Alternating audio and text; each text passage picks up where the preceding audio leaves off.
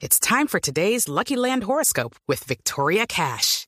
Life's gotten mundane, so shake up the daily routine and be adventurous with a trip to Lucky Land. You know what they say. Your chance to win starts with a spin.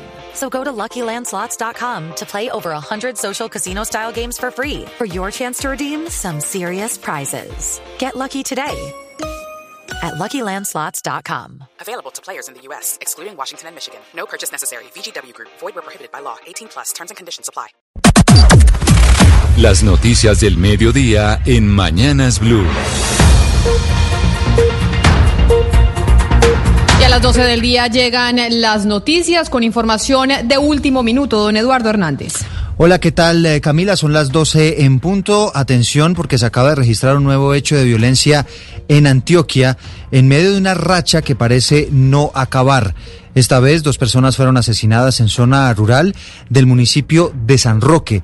Esto se suma a los dos gemelos que fallecieron el fin de semana en el municipio de Tarazá, otro asesinato de una líder social en ese mismo municipio y venimos, recuerde usted, la semana pasada también de por lo menos dos masacres que ocurrieron en otros municipios antioqueños. Lo último, Valentina Herrera. Continúan los hechos violentos en Antioquia, pues en el corregimiento de la Providencia del municipio de San Roque fueron asesinados con armas de fuego Miriam Restrepo, de 46 años de edad, y Santiago Giralto, de 20 años. Hasta ahora hay un Consejo Extraordinario de Seguridad en el municipio para avanzar con la investigación y dar con los responsables de este hecho, que se suma a las masacres que desde hace dos semanas se han informado desde subregiones como el suroeste o el Bajo Cauca antioqueño. 12 del día, un minuto. Muchas gracias, Valentina. Lamentable noticia, lo, la ola de violencia que estamos viviendo. Pero ahora vámonos a Cartagena, porque Cartagena va a ser la puerta de entrada de los vuelos internacionales a Colombia, o por lo menos así lo dijo el alcalde de esa ciudad, aunque la gran pregunta sigue siendo a partir de cuándo, Dalida Orozco.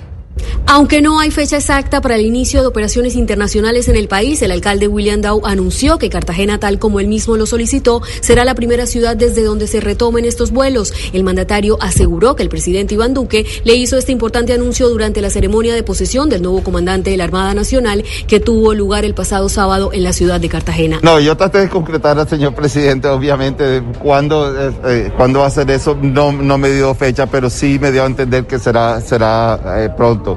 Durante el evento protocolario de reapertura de vuelos nacionales hoy en el Aeropuerto Internacional Rafael Núñez, el alcalde señaló que la reactivación de las operaciones internacionales es fundamental para reactivar el turismo y la economía de la ciudad. Por lo pronto, las operaciones nacionales quedaron prácticamente habilitadas desde todos los destinos, todas las ciudades, o por lo menos casi todas, y fue el caso del aeropuerto Alfonso Bonilla Aragón, que sirve a la ciudad de Cali. Comenzó sus operaciones a las 6 de la mañana, muy puntuales. Alejandro González. Se espera que más de mil personas circulen por el aeropuerto Alfonso Bonilla Aragón de Palmira, que presta sus servicios a Cali, en esta jornada de reapertura. En los ingresos de esta terminal aérea hay dispuestos lavamanos, se está haciendo la toma de temperatura y hay una muy buena demarcación para garantizar el distanciamiento. El vuelo que abrió la pista de este aeropuerto fue a las 6 de la mañana de la aerolínea Bianca, cubriendo la ruta Cali-Bogotá. Posteriormente, sobre las 7 y 30 de la mañana, aterrizó un vuelo de Satena proveniente desde Medellín. Aquí estamos con algunos viajeros. Sí, me parece que ha estado muy bien la distancia eh, ha estado muy bien y el lavado de manos al ingreso, entonces yo creo que esperemos que todo salga bien y creo que se están tomando las medidas necesarias. Eh, es todo cambiado, obviamente, pero ya los últimos días hemos estado acostumbrados a estas medidas, tapaboca todo el mundo, lavado de manos, entonces yo creo que ha sido pues, ya parte de nuestro nuevo vivir, entonces no, no, no me siento diferente, la verdad. Por la pista del Bonilla Aragón circularán 17 vuelos en esta primera jornada de reapertura. Alejandro, gracias. Y ahora del transporte aéreo nos vamos al transporte terrestre, que también quedó habilitado a partir de hoy, primero de septiembre. En la terminal de transportes ya hay buses hacia casi todos los destinos, en la terminal de transporte de Bogotá, pero los viajeros van a tener que viajar en unas condiciones diferentes a las que venían acostumbrados antes de la pandemia. En la terminal está José Luis Pertus. Hola Camila, muy buenas tardes. La saludo aquí desde el módulo amarillo de la terminal del Salitre. Quiero contarle que la terminal está registrando hasta ahora ya un primer balance de cómo ha sido el movimiento esta mañana aquí y dicen que 2.050 pasajeros en 298 buses se han movilizado desde que ya se reabrió la terminal de transporte aquí en la capital. Los destinos, Sogamoso, Santander, Villavicencio, Medellín, Cali, Bucaramanga, son los eh, demás, eh, los destinos con más pasajeros a los que han viajado las personas aquí en. Estuvimos hablando con la viceministra de Transporte, Carmen Ligia Valderrama, y comentó algunas de las medidas que se están adoptando por parte de las autoridades aquí en la terminal de Bogotá y en las demás terminales del país condiciones o circunstancias como el uso de tapabocas permanente. No debemos dejar de portar el tapabocas ninguno, ni los empresarios, ni los conductores, ni los usuarios. Adicionalmente, el distanciamiento. Este es un elemento importante en los eh, sitios de acceso a los terminales de transporte, las zonas comunes de los terminales de transporte. Se debe mantener dos metros de distancia entre una persona y otra como mínimo. Si las personas van a viajar aquí desde la terminal Camila, escuche estas recomendaciones que hagan las autoridades. Rápidamente le cuento. Primero, no hablar por teléfono durante el viaje, no consumir alimentos, está prohibido traer cobijas y almohadas a la terminal en los buses. También evitar viajar con mascotas, no llevar mucho equipaje y no traer personas que lo acompañen. Evitar las aglomeraciones. El horario, lo recuerda la terminal, es desde las 6 de la mañana y hasta las 10 de la noche. Ahí tiene usted la nueva normalidad a la que nos tendremos que acostumbrar. Gracias, José Luis. Ya que estamos hablando de reapertura a partir de este primero de septiembre, vale la pena recordar cuáles son los lugares que tienen mayor y menor riesgo de contagio, dependiendo de lo que va a ser esa nueva realidad y su nueva vida cotidiana. María Camila Castro. En los lugares con mayor riesgo de contagio de COVID-19 es muy alto. Tenemos los hospitales, el transporte público, las reuniones familiares o con amigos, también los bares, discotecas, los eventos religiosos los eventos masivos, las plazas de mercado y también los gimnasios. En el nivel alto encontramos los bancos, los ascensores, los cines, los supermercados, las universidades y los colegios. En el alto medio están las oficinas con cubículos de menos de dos metros, las empresas de producción, las peluquerías o salones de belleza, los centros comerciales, los restaurantes y los consultorios médicos. En el nivel medio están las farmacias y los vehículos, mientras que en el nivel bajo se encuentran las vías públicas, el transporte en bicicleta y casa.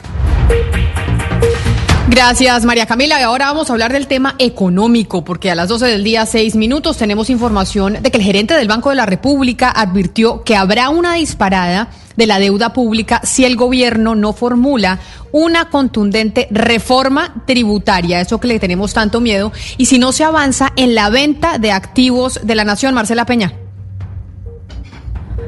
Y es que el gobierno ya reconoció que necesitará una reforma fiscal por dos puntos del PIB para el año 2022. Eso más o menos son unos 20 billones de pesos al año. Y además está haciendo cuentas para el presupuesto de 2021 con la venta de 12 billones de pesos en activos de la nación. El gerente del Banco de la República, Juan José Chavarría, enfatizó en la importancia de conseguir ese dinero. Son las 12 del día y 7 minutos en Bucaramanga y el área metropolitana sigue el aumento de la cifra de contagios. Los alcaldes decidieron mantener algunas medidas como el pico y cédula, el toque de queda en algunas oportunidades y también la ley seca. Verónica Rincón. En la nueva etapa de aislamiento selectivo que inició en el país, en Bucaramanga y el área metropolitana se mantiene la medida de pico y cédula para abastecimiento, servicios bancarios y comercio durante todo el mes de septiembre y el toque de queda de 9 de la noche a las 5 de la mañana, al igual que la ley seca. El secretario del Interior de Bucaramanga, José David Cabanzo. Pico y cédula dos dígitos, incluyendo el día domingo, que ya no habrá restricción total a la movilidad como lo había antes. Las plazoletas de comidas en los centros comerciales podrán entrar a funcionar. En Bucaramanga los restaurantes ubicados en nueve barrios en el norte y occidente de la ciudad tendrán que previamente recibir una visita de la Secretaría de Salud para autorizar su apertura debido a que se registra mayor número de casos COVID-19 en esos sectores. Gracias. Y ahora de Bucaramanga nos vamos para Cúcuta, porque a partir de hoy cambian las medidas en esa ciudad, en la capital de norte de Santander, especialmente en el pico y cédula. Sin embargo, es importante aclarar que seguirá aplicándose el toque de queda nocturno y la frontera seguirá cerrada. Juliet Cano. La medida de pico y cédula cambió en Cúcuta. Antes, a diario podían circular las cédulas terminadas en dos dígitos determinados. Ahora podrán hacerlo los días pares las cédulas cuyos dígitos finalicen en números pares y los días impares las cédulas que finalicen en dígitos impares. También abrirá gradualmente el comercio. Los restaurantes tendrán cierto número de personas con distanciamiento social. La frontera seguirá por ahora cerrada, según lo anunciado por el gobierno nacional. El presidente Iván Duque no abrirá por ahora los pasos binacionales que conectan con Venezuela. Y a las 12 del día, 9 minutos, hablamos de las noticias del eje cafetero. Uno de los sectores más importantes, sin duda, para esa región es el turismo. Y ya empezó su reactivación con la hotelería, el transporte intermunicipal, que sin duda serán fundamentales. Vamos a Manizales. ¿Qué está pasando en esa región, José Fernando Berrío?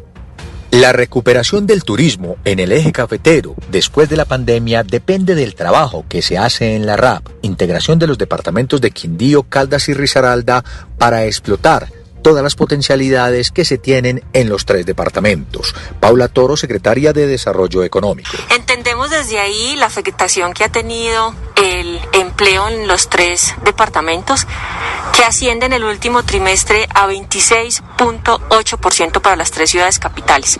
Es por eso que entendiendo que este sector representa el 20% de la economía de los departamentos, estamos apostando de manera conjunta por una estrategia de reactivación económica. Esta estrategia se fundamenta en un plan de promoción turístico del eje cafetero como un destino de naturaleza y ese es el gran factor diferenciador que tenemos en estos tres departamentos. Planificación que tiene en cuenta la infraestructura hotelera, de restaurantes, de aeropuertos y carreteras. 12 del día, 10 minutos. José Fernando, gracias. Pero a propósito de la reactivación de los vuelos, de la vida un poco más normal después de la cuarentena, la alcaldesa Claudia López, la alcaldesa de Bogotá, le volvió a lanzar una muy dura crítica y una muy dura puya al gobierno nacional por el millonario préstamo que le está ofreciendo a la aerolínea Avianca. Incluso, dice la alcaldesa, que el gobierno es el responsable de los altos niveles de desempleo en la capital, pues las compañías bogotanas no recibieron ese mismo apoyo.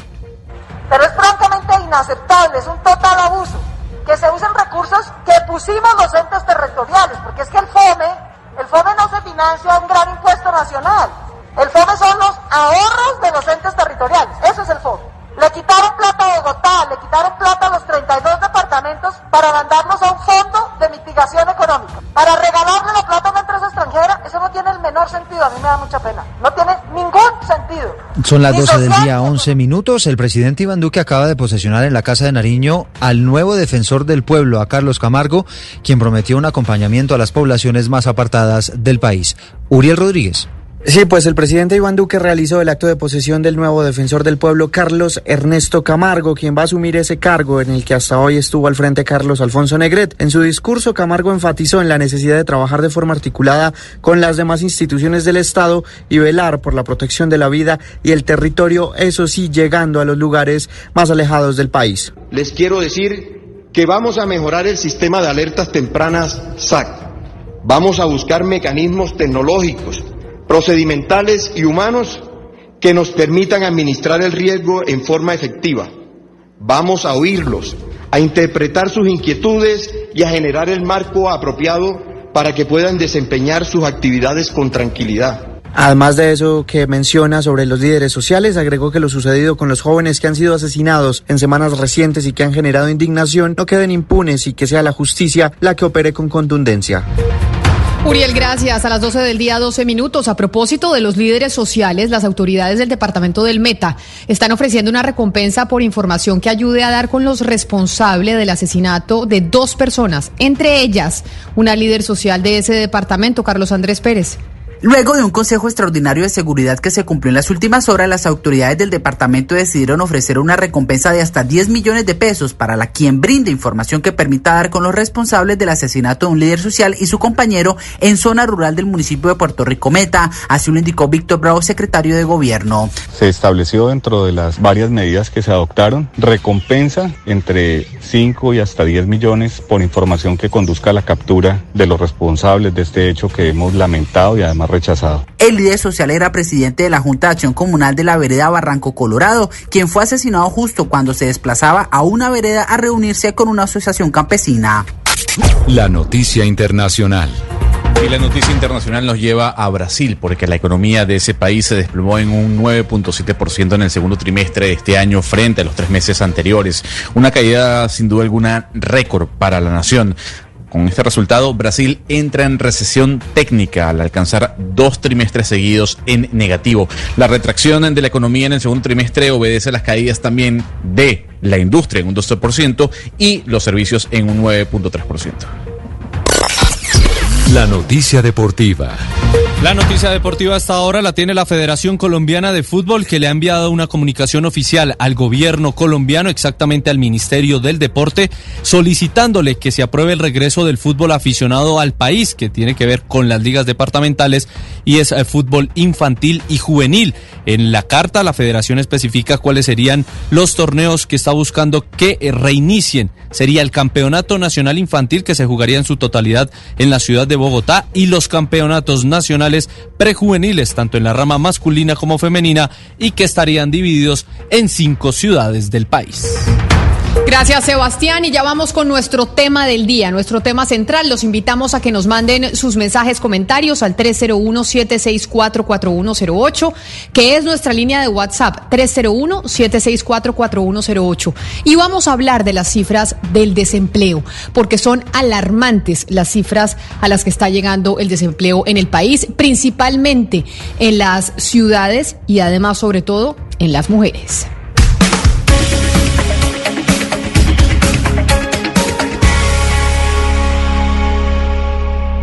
Judy was boring. Hello. Then Judy discovered ChumbaCasino.com. It's my little escape. Now Judy's the life of the party. Oh, baby, Mama's bringing home the bacon. Whoa, take it easy, Judy. The Chumba life is for everybody. So go to ChumbaCasino.com and play over 100 casino style games. Join today and play for free for your chance to redeem some serious prizes.